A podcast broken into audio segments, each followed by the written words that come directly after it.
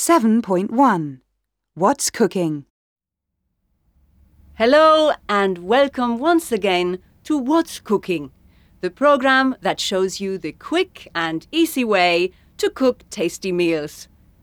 Now, today I'm going to show you how to make mushroom risotto. This is an easy dish to make. First, heat 25 grams of butter in a saucepan.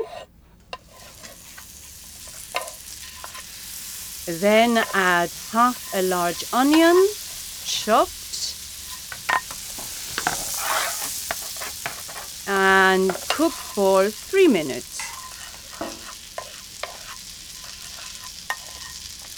And next, add 300 grams of sliced mushrooms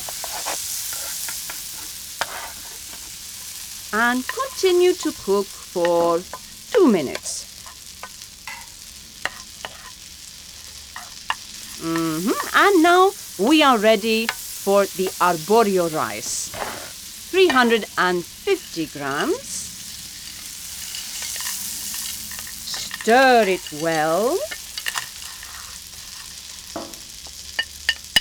And next, you need some liquid. Uh, about a liter of vegetable stock, together with 150 milliliters of dry white wine. Add the liquid a little at a time. Keep stirring and gradually add more stock until the rice is cooked.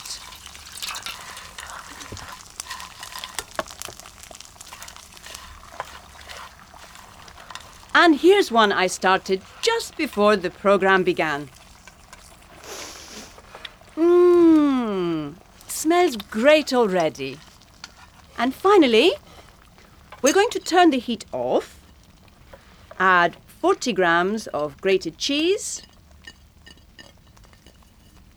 cover it, and let it stand for five minutes.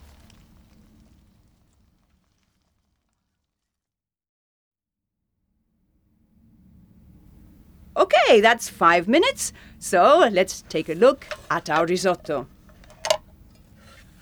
And there you are. One perfect mushroom risotto. And next week, I'm going to show you one of my favorite desserts.